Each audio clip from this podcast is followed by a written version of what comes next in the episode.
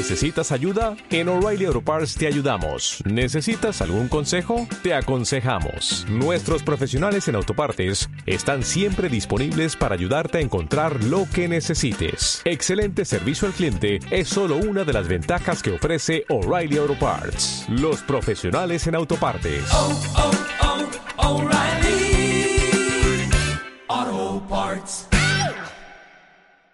Los bardos en la antigüedad eran los poetas encargados de transmitir la historia y las leyendas.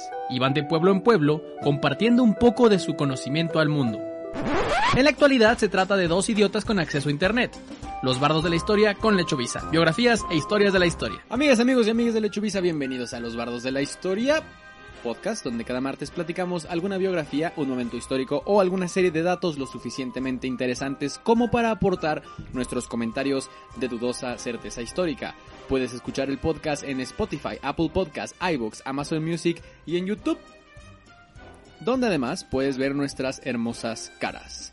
Mi nombre es Diego Villanueva y como cada semana me acompaña Sergio Villagrán. ¿Cómo estás, Sergio? Hola amigos, ¿cómo están? ¿Cómo se le están pasando en esta tarde de martes? Porque yo asumo que toda la gente nos escucha en la tarde, ¿no? Y si los estás escuchando en la mañana, no quiero decirlo, pero eres mejor que las demás personas. Tenemos un pico en la mañana y luego tres días después. de hecho, está, está, muy cagado porque sí me, sí me he dado cuenta en las estadísticas que, o sea, si hay un grupo de gente que nos escucha el mero día. Nos escuchan en cuanto sale. Y hay otros que nos van escuchando de, de, en el transcurso de tres meses.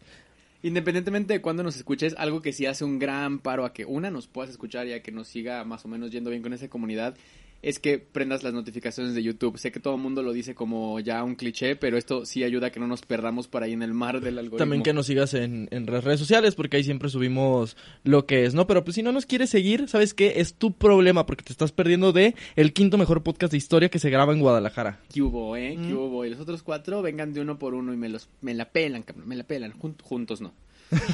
juntos no. juntos no. Pues eh, para las amistades nuevas de este podcast y que no lo sepan, nos reunimos en los estudios Lechuvisa cada semana para platicar, como ya decimos, algún episodio jocoso de la historia, a veces no tan jocosos y de hecho muchas veces hablamos de historias trágicas, pero tratamos de... O de cosas serias, como, o, o, cosas que cambiaron la historia del mundo. En realidad, la, la, la idea principal era contar cosas cagadas de la historia, pero luego fue como, no mames, está bien difícil, mejor sí. vamos a contar de cosas, de eventos históricos. Y vamos a ver cómo podemos encontrar el lado el lado B. El lado B, exactamente. Pero básicamente hacemos eso de tal manera que una de las dos personas prepara una historia, la investiga y más a veces o menos, ninguno. A veces ninguno. a veces pedimos a, la, a, los amigos en casita que nos manden una historia. Contratamos un Patreon. Sí, Digo, no, contratamos un. Tenemos un Ghostwriter que hace las historias y sí. ha inventado muchas. Así. Sí en sus historias de que ganó Hitler. Y... sí, dijimos, güey, esto no pasó, güey. Nos manda puros what ifs. Bueno, el punto es que en esta semana me tocó a mí preparar una historia y tendré el gusto de platicársela a Sergio, quien no sabe de qué vamos a hablar como en cada podcast de los bardos de la historia, pero que intentaré hacérselo saber con una pista. Llevamos ya dos semanitas de, de un muy buen episodio de Sergio, así que ya extrañaba tener las riendas del programa uh -huh. aquí. Las riendas de mi vida. Las riendas de mi vida, pero se me cruzó una cubeta. Así ah, que... Sí, mi historia desde que puedo tomar, güey. La pista del día de hoy, Sergio, tiene que ver con qué tanto daño crees que pueda causar una vaca. Uh, ¿Qué tanto daño puede causar una vaca? Eh, digo, tengo entendido que hay una enfermedad que tiene que ver con las vacas locas. Sí. Eh, así que me imagino. Aunque según yo, la enfermedad de las vacas locas no tiene que ver con las vacas, ¿no? Cero. Pero, ¿qué tanto daño puede causar una vaca? Mira, aquí va algo muy, muy cabrón. Este, que espero que estés escuchando. Mi querido amigo Juan, en una ocasión escribió un cuento magnífico. Espero que algún día lo publique porque es genial. Donde nos cuenta la historia de una vaca que se cae de un acantilado y que cae en, y que queda entre dos pueblos. Toda esa historia transcurre, transcurre, como en 100 años, en la que los pueblos terminan en guerra y hay fantasmas y hay peleas entre los pueblos, todo derivado de esa vaca. Entonces, si me preguntas a mí, sé que esa no es la historia, pero...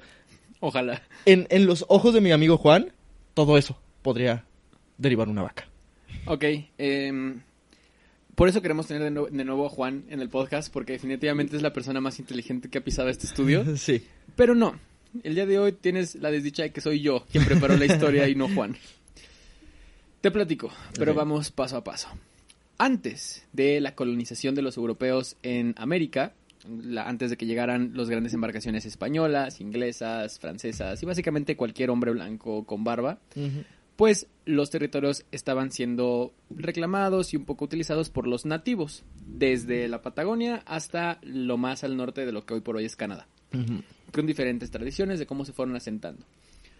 Principalmente los eh, primeros eh, habitantes de las zonas en el norte del continente fueron después construyendo lo que eventualmente serían las colonias, ya cuando llegaran los, los europeos, pero antes de eso eran simplemente grandes barajes de terreno que tenían, dependiendo del lugar en el que estuvieran, recursos naturales que marcaron inclusive las tradiciones de estos pueblos.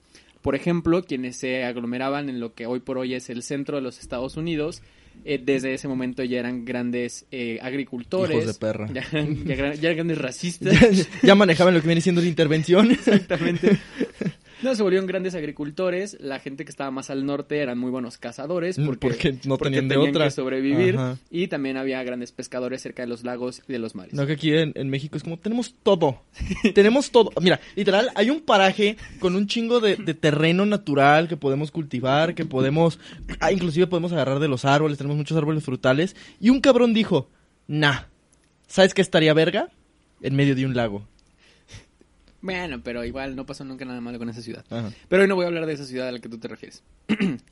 Dentro de estos grandes parajes en los que se fueron asentando los primeros nativos americanos, llegaron un grupo a un terreno hacia el norte de lo que hoy por hoy es Estados Unidos y los jefes de la tribu denotaron y le querían dar el, el nombre de que ese era un terreno muy poderoso, muy fuerte y muy grande, porque no nada más era donde podían ejercer la cacería, sino a partir de ahí empezaban a generar o a construir fuertes para después irse expandiendo. Entonces utilizaron una palabra de los Potawatomis, que era este eh, grupo nativo americano, que significaría poderoso, fuerte o grande. La palabra con la que nombraron este territorio Tultepec. es un pango. Es un pango. Aquí habrá un aeropuerto. La palabra que para los Potawatomis significaba poderoso, fuerte o grande era Chicaugu. Este terreno, más adelante, cuando ya empezaron a llegar los europeos, sería explorado principalmente por el gobierno francés, quien había encomendado a Louis Juliet y a Jacques Marquette eh, investigar toda la zona y básicamente descubrir qué había en esos parajes. Los primeros europeos que habían llegado, se como que solo llegaban a las costas y de ahí no exploraban más. No mames, porque qué perro miedo, Y güey. Chicago está así, a la mitad, en el norte, es como llegar es de valientes güey, en Sí. esa época, güey. De hecho, estaba bien cabrón como en esas expediciones, o sea, neta, moría putero de gente. Pues de ahí vienen todas estas leyendas de que el... ¿cómo- cómo Güey, se- la película de Revenant está basada en estas Sí, exploraciones, ese tipo o, de o por ejemplo la, la leyenda del Wendigo, que era como la manera de estos güeyes de justificar el canibalismo que había porque les iban así las caravanas y de repente les caía el invierno más hijo de perra que han visto en su vida y güey se quedan atrapados y no queda otra más que comerse a los niños, güey. Y, y, pues de ahí salía de que toda la, la leyenda de los Wendigos y todo eso. De hecho, hay una gran tradición justo de esa época de cómo las nativas americanas de ese entonces tenían tal como relación con la naturaleza que de ahí empezaron las leyendas de la Wicca y de la brujería nativa americana, que era cono- como conocían estos remedios que solo funcionaban con las cosas naturales de la región, Ajá. lo vean como brujería, güey. Por eso estas películas como como The Witch o como todo este este concepto de la bruja americana e- es muy de, de esa región, Sí. Es en, justo en estas colonizaciones que, por ejemplo, personas como Jean-Baptiste Dussable llegó, llegaría a la zona eh, y otras historias que, justo como mencionaba antes, inspiraron a historias como la de Revenant, la película de DiCaprio de Bueno, pero The Revenant es una historia, o sea, ficcionalizada, pero de una persona real. Sí, de una persona de real. Hugh Glass. Sí, sí, sí. Pero eso algo, algo parecido a lo que pasaba en ese entonces. Llegaban, pero llegaban a un terreno tan cabrón, no nada más como de recursos, sino neta eran paisajes que Bien no bueno. podías ver en ningún otro Bien lugar, preciosos. cabrón. Digo que a la fecha Estados Unidos y Canadá tienen unos, unos paisajes Sobre todo en esas zonas montañosas. preciosos, preciosos. Sí, y luego ya vuelta así, ay, mira, están haciendo fracking. Sí. De este lado tenemos la reserva Y ahora- natural. Y de este lado eh, tenemos dos McDonald's que están sacando petróleo. Tenemos un paisaje precioso, tómale una foto y véndelo como NFT. Sí, sí. Y ya, que na- nadie más lo Ajá, puede ver, ya no lo- puedes ver el paisaje. Y luego pone una lona. Se renta para espacio publicitario. Eso es capitalismo one on one, güey. Se renta como las alas de Buzz Lightyear. se, renta se renta espacio para publicidad. Así el paisaje, güey. Un avión que te mancha el cielo hasta que lo compres, Hasta güey. que lo compras lo desbloqueas, güey. muchos de estos colonizadores inclusive empezaban a, ca- a casarse con las nativas americanas. Eh, estas eh, poblaciones potawatomis combinadas con los colonizadores eh, ingleses y franceses empezaron a denotar lo que hasta hoy por hoy es como esta, estas tradiciones de, del centro norte de Estados Unidos. Que es como el rollo de combinar tradiciones muy nativas americanas, lo que digo, la Wicca y el recurso natural, y es gente que está muy acostumbrada a vivir en la montaña a- de sus propios recursos, pero que también va al Popeyes. Es que quién no, y, es muy, y que es muy republicana. Sí, ajá. Esa- esas personas que están a favor de la naturaleza, de la igualdad entre todos De respirar aire fresco por las mañanas. y que votaron por Donald Trump. Exactamente.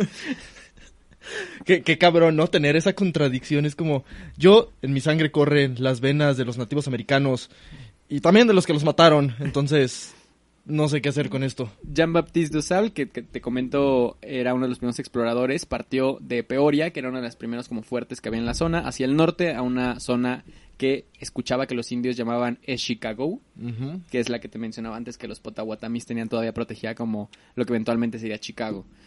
Ah, no mames. ¿Quién no, lo hubiera viste venir, no? mames. Que, tú pinche qué vas- vergazo. tú pinche vas a Las Vegas. Sí, no mames, pensé que me ibas a hablar de Texas. Verga, los orígenes de Cancún.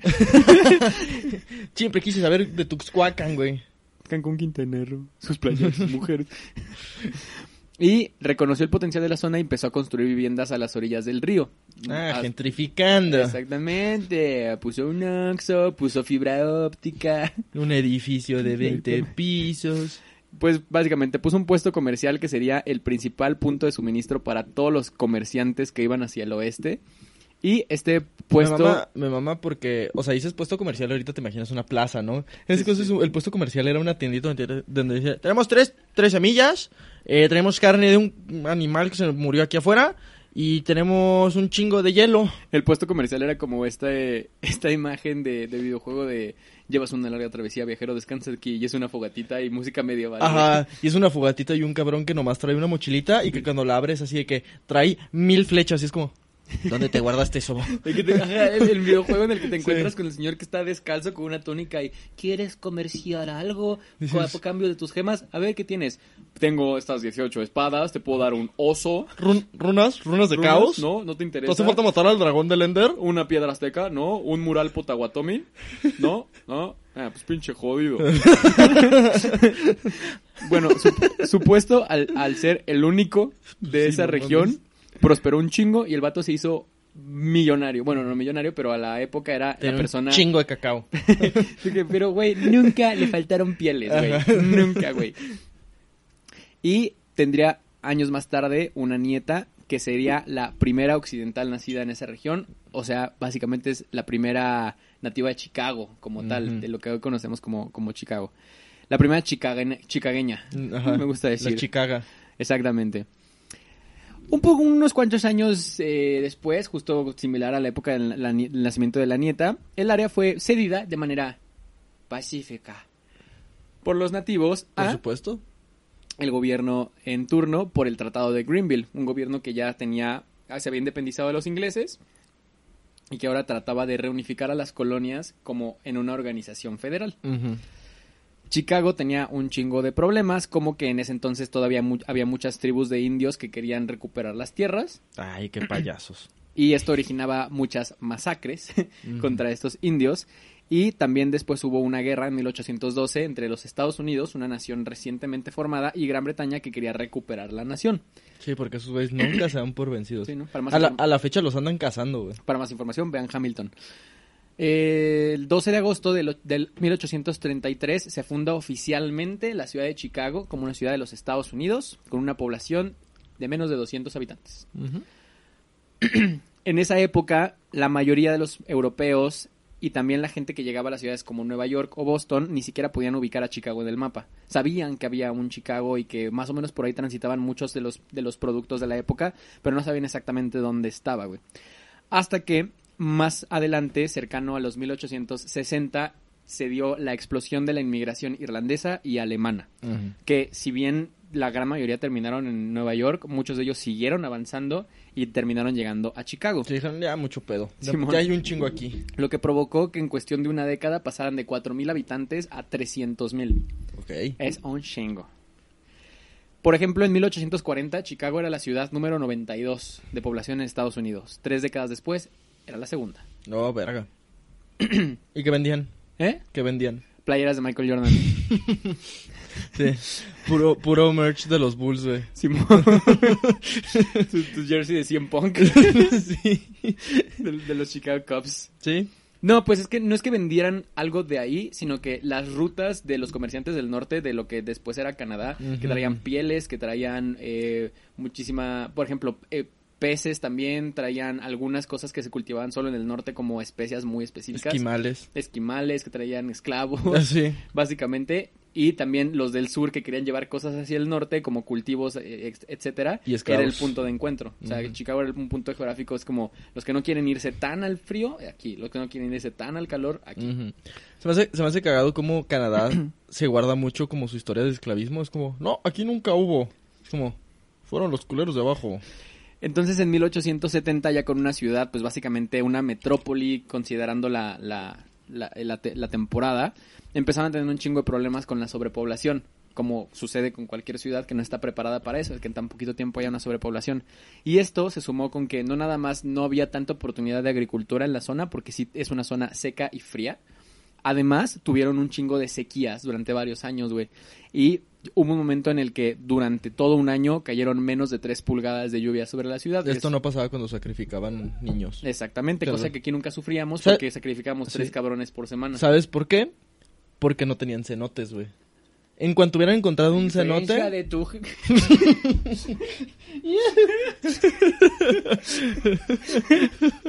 Ah, sí, seguimos. Ah, bueno, después de ese eh, espacio cultural, Simón. Seguimos con TV UNAM. Eh, básicamente era como llovía una vez, todo el mundo salía, sacaba la lengua y luego no volvía a llover en tres años, güey. Y además hubo una oleada de calor que se combinaba con dos cosas. Chingo de cabrones juntos en un lugar muy pequeñito, güey. Y que no tenían clima en Y las no, casas. y no, ajá, güey. No, no había charolitas para hacer hielo. Ajá, no había charolitas para hacer hielo, güey. son pedote, Sí, güey, tenían que esperarse que bajaran los sherpas de las montañas con sus bloques de hielo, güey. No, lo que se combinaba también es que todavía tenían mucho el estilo de construcción de los primeros fuertes, que era construir todo como en casas de madera, que eso cuando hay poquito calor, pues es un puto horno, güey. sí, güey, qué horror. Está chido en el frío, arre. Sí. Pero en el calor te carga la verga, güey. No nada más porque eran las tradiciones, sino porque era lo más barato de transportar. Y como Chicago estaba muy lejos, pues como, pues chica su madre. O sea, Sí. no, no han inventado el rotoplan, Sí, ni no- el triply, ni, ni, el... ni fierros.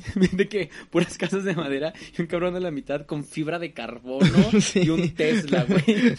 Güey, pues qué, pues yo, yo me Pues, puse vivo. Sí, me puse vivo, güey. Invertí en criptos. ¿Qué? No, güey. Los vatos neta de que, o sea, obviamente es brujo, güey. Ajá. Quémenlo a la verga.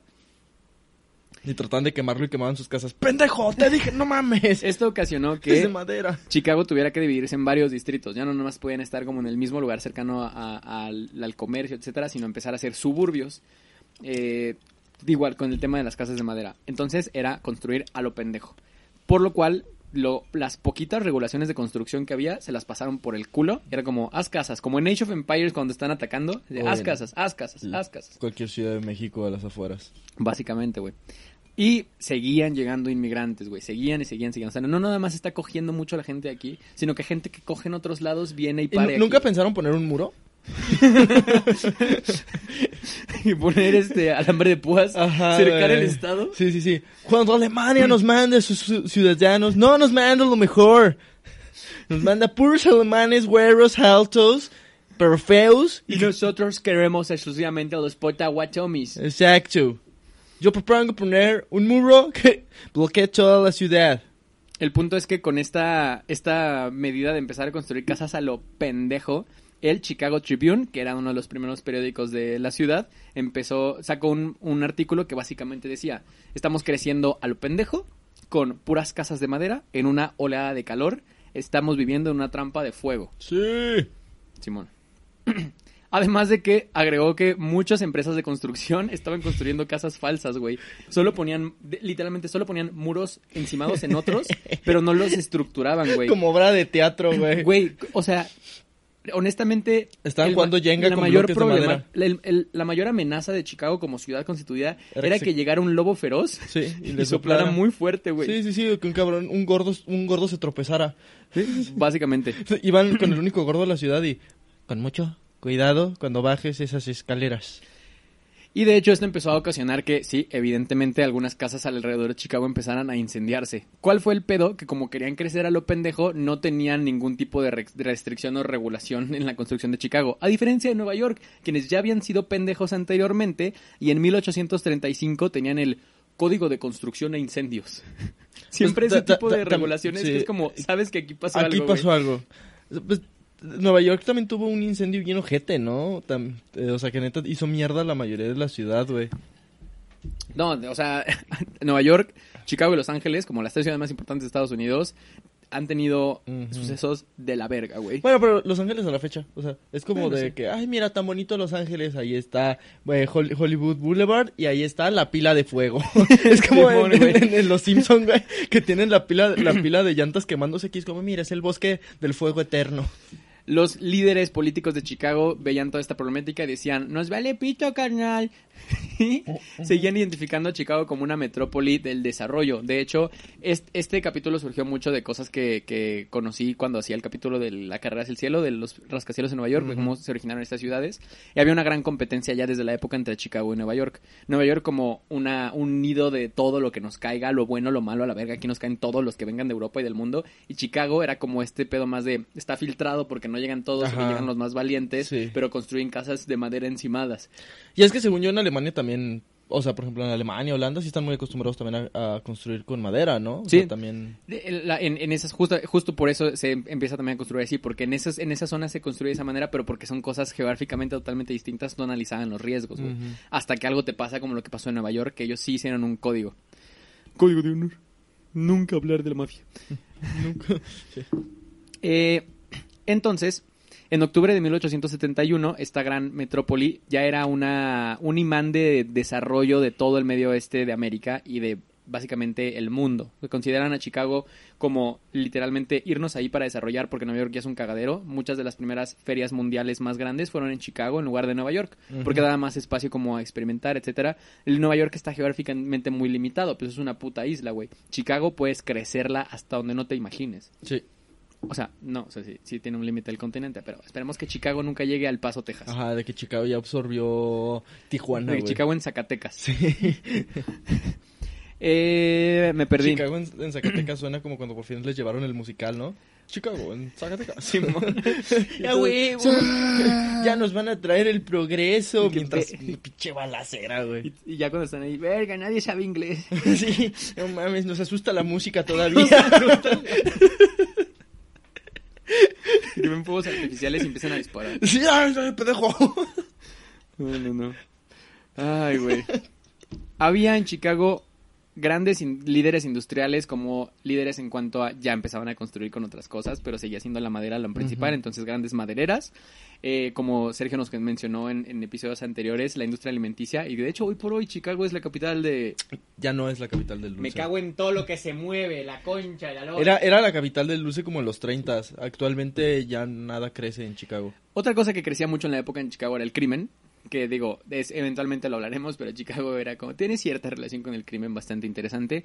Y también el tema de los alimentos. Entonces, como Chicago seguía, seguía siendo un lugar de paso para muchos productos comerciales, procesaban trigo, cebada y también carne en general. ¿Cómo les mama la cebada en Estados Unidos, no? Es como, aquí hay un chingo de trigo, aquí hay un chingo de cebada y hay petróleo en Texas. Y también las taquerías aquí en Guadalajara tienen, tien- todas tienen Ay, agua de cebada. Pero el agua de cebada es una Es- no sé si es algo muy tapatío, güey, porque en Ciudad de México na- ninguna tiene... ¿No? Agua de cebada. De hecho, no, no en todos lados de Guadalajara tienen, tienen agua de cebada.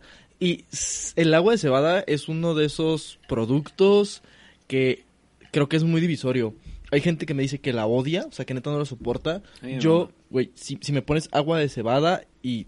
Es más, así te lo pongo. Si me pones agua de cebada y pisto, me voy a ir por el agua de cebada. Sí, de hecho en, en taquerías lo ponía hace poco en un tweet. Mucha gente dice deberían vender chela en las taquerías. Yo discrepo, yo creo que las taquerías no es para vender chela. Y es que además como que el maridaje del taco... Tiene no que sé. ser un agua. Ajá. Tiene que ser un agua fresca, güey. Sí, sí, Tiene sí. que ser horchatita, cebada. A, a menos de que el taco esté tres cuartos, pues ahí te puede servir un vino tinto. Algo que si el taco es de molleja, sí, claro. no, pues De puedes que- combinar algún merlo. de que- ¿Qué quiere? Eh, tenemos agua de fresa, de cebada, eh, de... pues no sé, de horchata. Y pues también, eh, si usted lo prefiere, quiere darse un gusto, Pero en cualquier lugar, tenemos un merlot de 34 años. Pero así de que en cualquier lugar de que llegas a tacos el mugres. Sí. Y tenemos horchata fresa, horchata rosa y moet. sí. Oye, pero el muet no es vino tinto. Este sí. Eh, No sé de dónde verga lo No sacamos. güey. Bueno, y además de eso tenían como productoras muy grandes de carne, grandes mataderos que enviaban productos cárnicos a todo el pinche mundo, ¿no? Bueno, a toda América. Entonces, tenían que seguir creciendo y creciendo y creciendo. No les bastaba con estos pequeños incendios que ya, que ya había. Decían, no, a la verga. Morirán los necesarios para chingarnos a Nueva Y York. morirán las periferias. ¿Para qué nos hacemos? Eh, ok, les empezaba a preocupar un poco el fuego, pero no construían con otra cosa que no sea madera, sino que crearon los, las primeras aseguradoras contra incendios. En lugar de prevenir el problema, decían, hey, te puedo cobrar por si algún día pasa algo malo. Ajá. Y reemplazaban los, tejos, los tejados de pino por un poco pizarra, que era como la- lo que se cae del arbusto seco. De que, mira, te cambio tu techo de, tu techo de pino por puro ocote. Básicamente, Hijos de perra, güey. Básicamente. Eh, además de esto, era en ese momento uno de los centros urbanos más sucios del mundo, güey. El río estaba hecho mierda, olía a pito. Eh, No mames, qué mal pedo. Imagínate no, no. salir, güey. Todavía cuando huele a caca, güey. Pero cuando huele Sales, a eres, eres pito, una persona de Chicago haciendo home office en Zoom, todo el pedo, sí, los sí, sí. 1850. Sales, voy a respirar un rato, voy a pasear al perro. Y huele a pito, Y huele a Y pito. hueles y dices, Sí, verga. Y Me- te dicen, exacto. Exacto, de que dices, huele a Raúl. Específicamente huele a Raúl el martes. Eh, bueno, entonces con esto que estaba tan del pito en Chicago, El olor. había eh, muchísimos vertideros también de combustibles, productos industriales que estaban mandando todas al río y al lago. Y simplemente en la primera semana de octubre de 1871 hubo 27 incendios. En la primera semana de octubre. Entonces, son más de dos incendios al día, güey. Imagínate los bomberos de que no mames. Los cabrones. Repártanlos, güey. En la primavera, güey. Bueno, sí. Bueno, pero la primera no es como 27 incendios, es como uno muy cabrón. No, yo siento que también hay chiquitos que ni nos llegan. De que el güey que... Ah, ¿por por qué no puede no, no, no, ya, ya, ya fueron dos. Porque se volvió a prender. Ajá, porque se volvió a prender. Pero, o sea, pero sí, luego, luego también es como de... Oye, este, ¿alguien está haciendo carne asada en la casa? ¿No? No mames, cierren las ventilas. Pero estos incendios seguían siendo muy pequeños. O sea, por ejemplo, uno de ellos provocó que un molino saliera volando y vomitara fuego en todas direcciones, arrasando cuatro manzanas. Pero seguían considerando que esto era. como- Imagínate el mal rollo, güey, de que...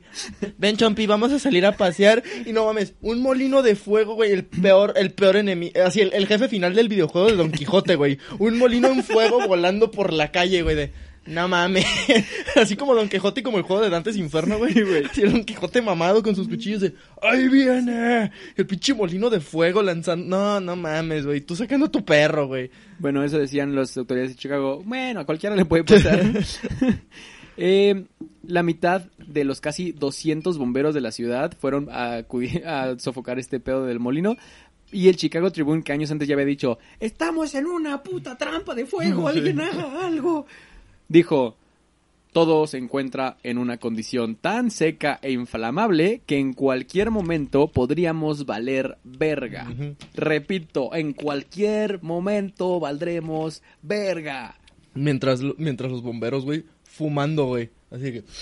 Se va a poner cabrón y aventando las colillas Al bosque, güey. Virga, güey. Aventando todas las colillas al bote de basura y el bote de basura por un puente peatonal. Sí. Es que esta gente no cuida. No, no aprenden, no aprenden, güey. El 8 de octubre, las palabras del periódico Tribune se volverían proféticas. Pero te platico. Como ya habíamos comentado, Chicago era una capital comercial de diferentes productos, entre ellos el cárnico, como tenía un chingo de mataderos dentro de la ciudad. En muchas ciudades sigue habiendo esto. El pedo fue justamente cuando ese día, en el establo de Patrick y Catherine O'Leary, una vaca se negaría a que la ordeñasen probablemente por alguna enfermedad o por algún tema estomacal, dos veces durante el mismo día. A partir de eso, Patrick O'Leary, que la había estado ordeñando, ¿por qué ves así, güey? A partir de eso, Patrick O'Leary, que la había estado ordeñando, dijo, bueno, ya está, lo voy a intentar una tercera vez.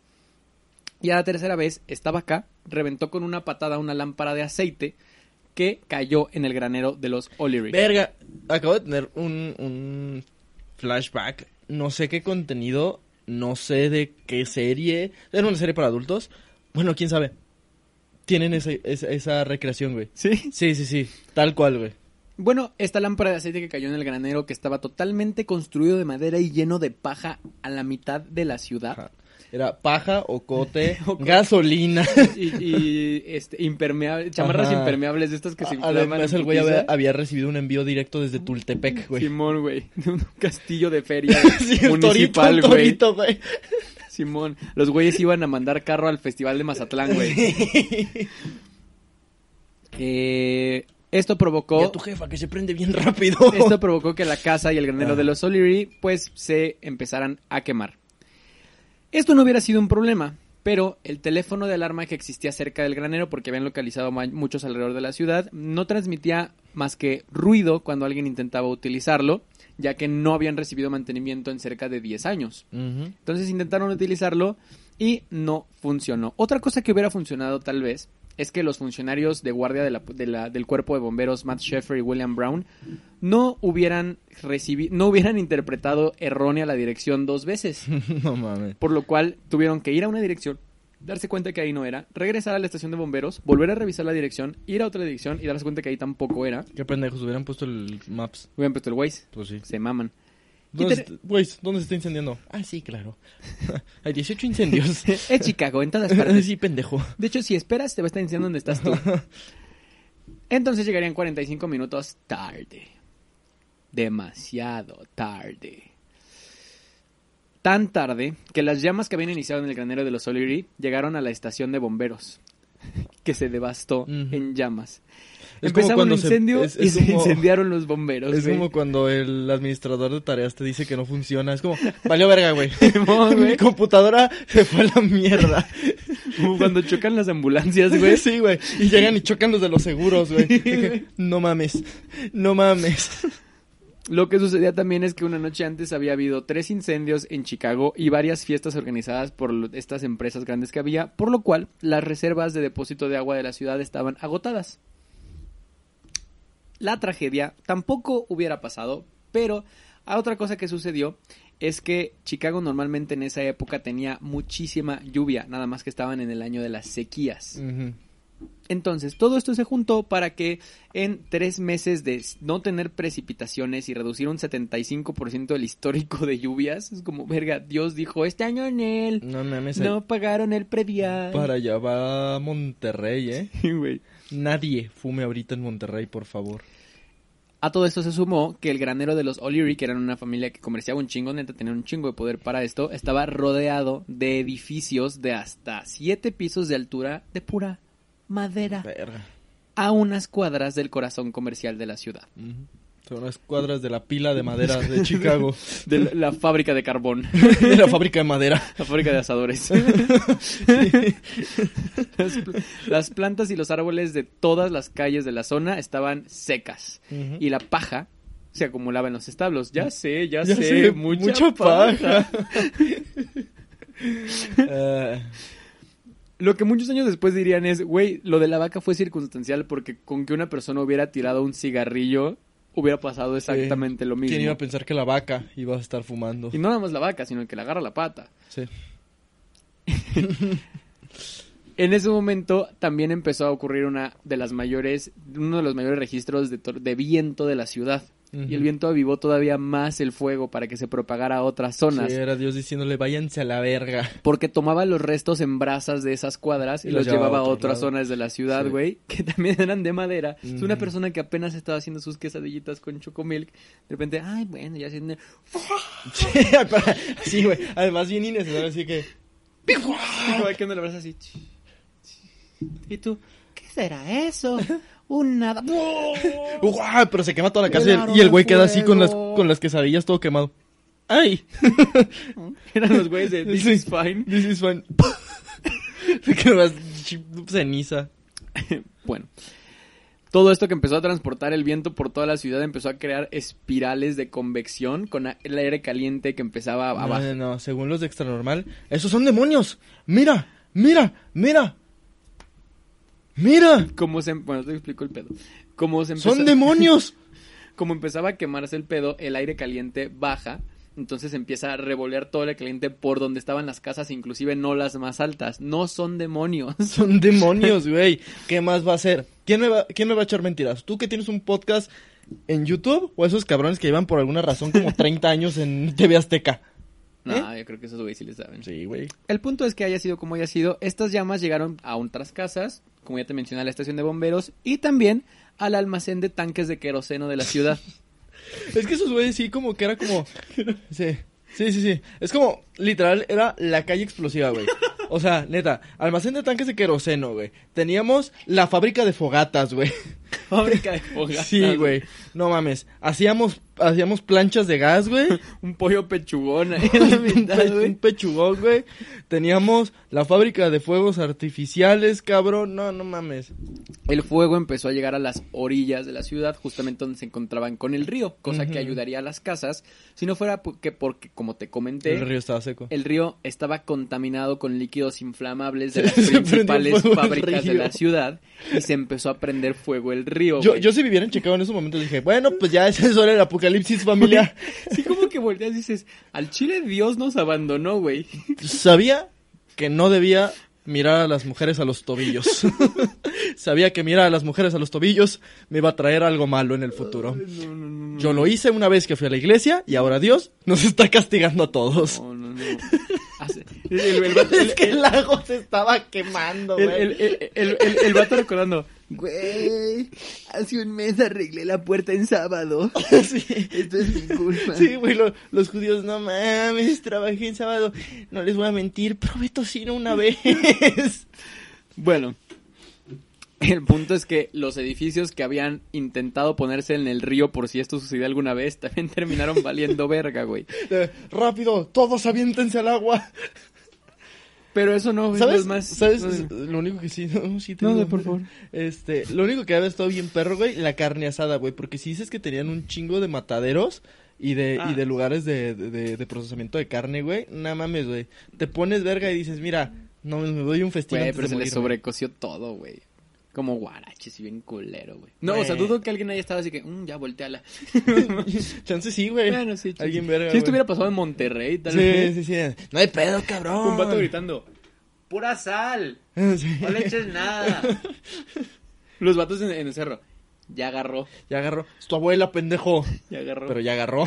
no puedo mentir, ya agarró. espera, espera, aún hay más. Ok. ¿Recuerdas los seguros que habían comprado las familias contra incendios? Ajá.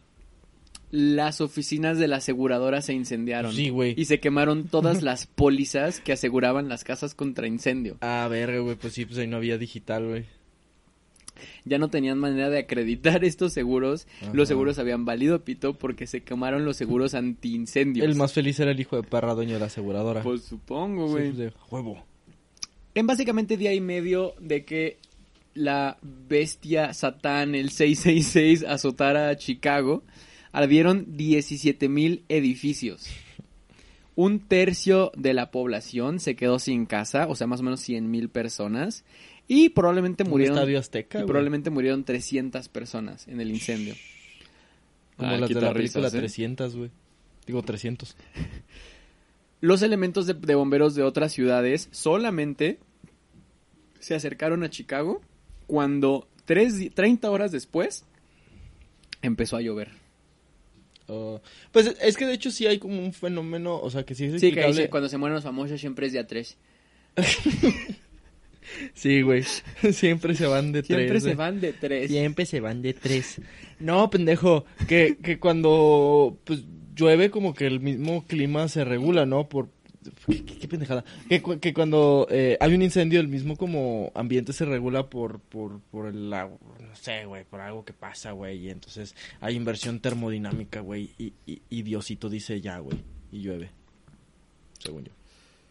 Parece increíble que lo que sucedió en ese momento, sea, como que la lluvia nos llegó justo después de- del evento, pero repasemos un poco los daños. El centro comercial de Chicago quedó totalmente destruido. Lo que originalmente era este primer paradero comercial que Grand Jean Baptiste había hecho, pues ahora eran brasas. Pero también muchas empresas, muchas fábricas de todo tipo de, de- de productos se fueron al pito Yes. aunque algunas fábricas sobrevivieron al fuego. ¿Por qué? Porque eran las fábricas de acero que decían, no, neta, güey, construyan con acero, güey. Decían, eh, pito tu acero, pito tu acero, Sí. ¿cómo ves? Tu eh? acero, tu acero ¿Eh? se calienta cuando le echas ¿Eh? fuego. Es incómodo Construye agarrarlo. Con acero, construyete un par de huevos con acero, culo, a ver, a ver. Ya al día siguiente llegaron, ¿a cuánto? ¿Tienes acero? Yo se los hubiera dejado 10 veces más caro, güey. Ya, a la verga, güey. nah. Ahora sí hay demanda, ¿verdad, culos?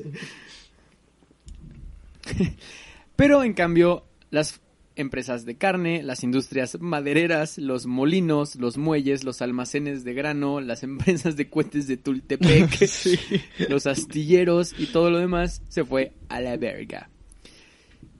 En ese entonces, Chicago era una de las ciudades mejor conectadas por ferrocarriles, pero también muchas terminales y centrales de ferrocarril se fueron al pito, entonces también sufrieron varios meses de no tener la conexión comercial que tenían para que les llegaran los productos. Entonces empeja- em- empezaron, empezaron, Empejaron.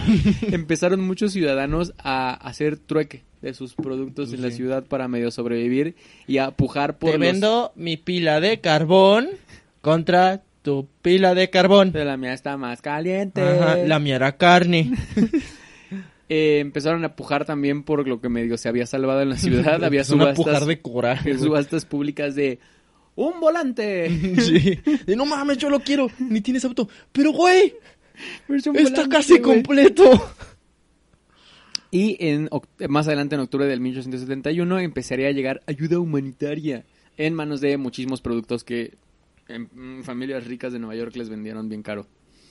¿Qué? De la verdad. Sí, güey. Eh, aún así, la, eh, no tardaron en resurgir las viejas, las viejas costumbres. Cuando, Las viejas. cuando las viejas, cuando empezaron a medio limpiar y reconstruir todo, volvieron a hacer muchos edificios de madera, volvieron a hacer muchas Pues casas es que de tampoco madera. había como culparlos porque era como, güey, pues seguía siendo lo más barato. O sea, Justamente, güey. y- la madera era mucho más barata que los ladrillos, la piedra y, por supuesto, mucho más barato que con lo que ya estaban empezando a construir en Nueva York, el mármol.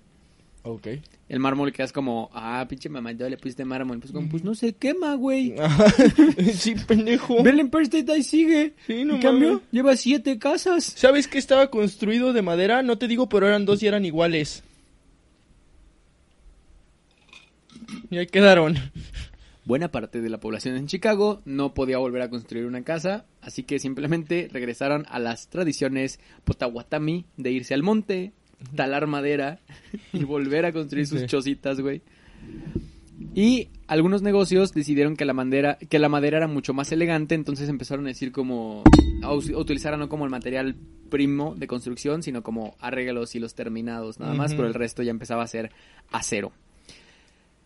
En ese incendio del 8 de octubre se combinaron todas las cosas por las que Chicago al parecer era una ciudad que apuntaba para ser la más importante del mundo, pero fue como un parar y decir, replanteemos las cosas porque estamos creciendo demasiado a lo pendejo, güey.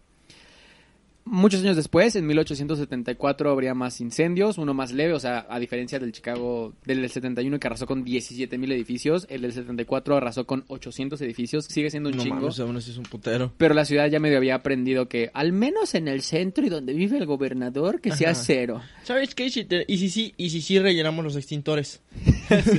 Vamos llegando a que sigan vigentes, güey. Sí.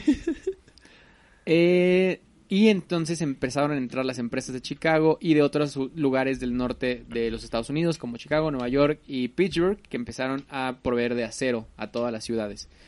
Las innovaciones en estos materiales abrieron una nueva etapa que alteraría para siempre el paisaje de Chicago, conociéndolo como lo que hoy es, que es una ciudad que ya es básicamente a prueba de cualquiera de estas pendejadas y que volvió a ser lo que en ese entonces se pretendía, probablemente la segunda ciudad más vergas en ese tema de construcción, de innovación y de ciudades para sus habitantes Ujú. de los Estados Unidos.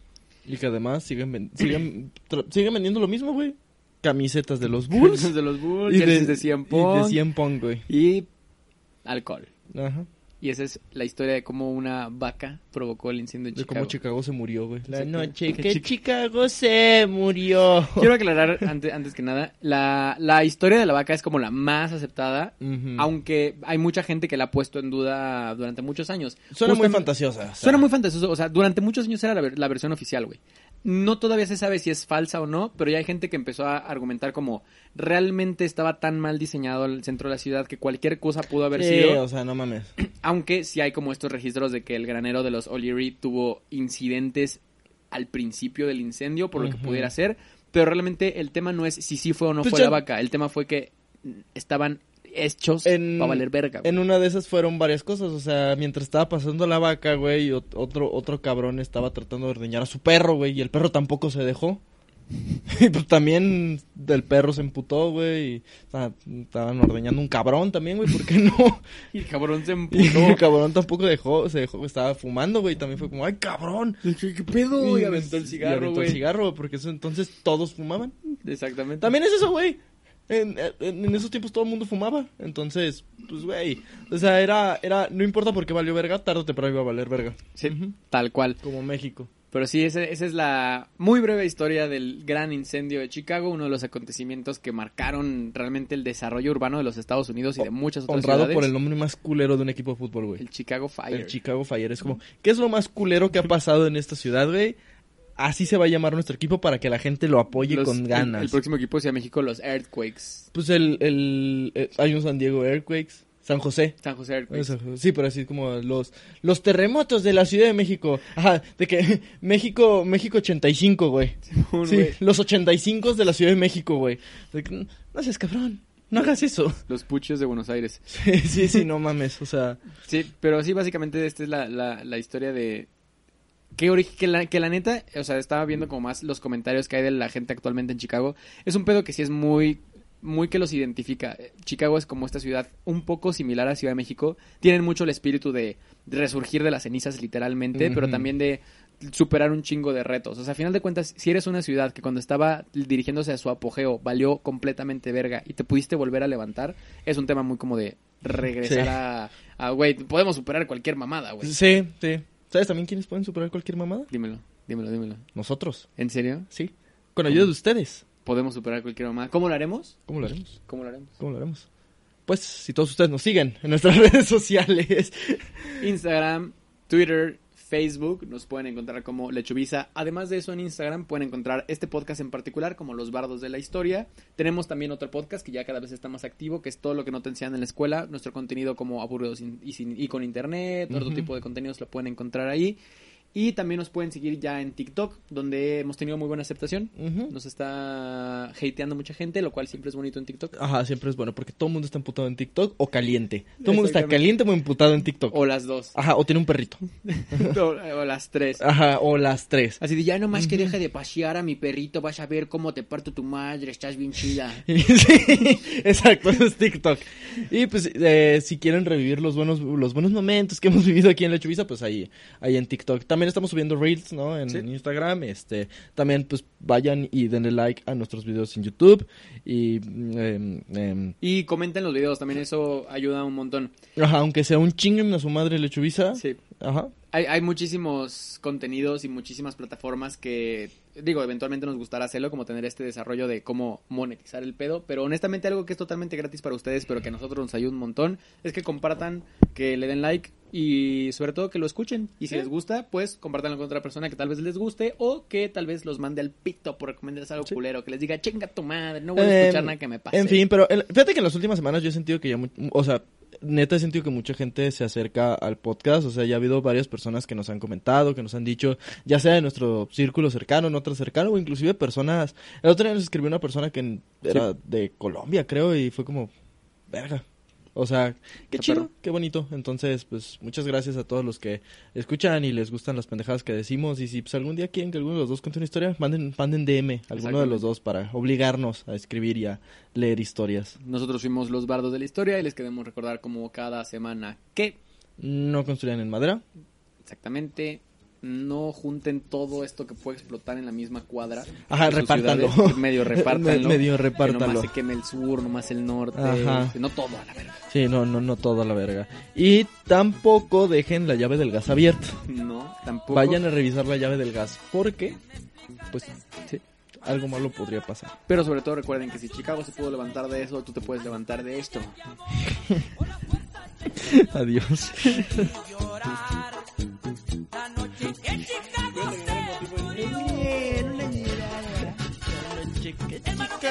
I'm.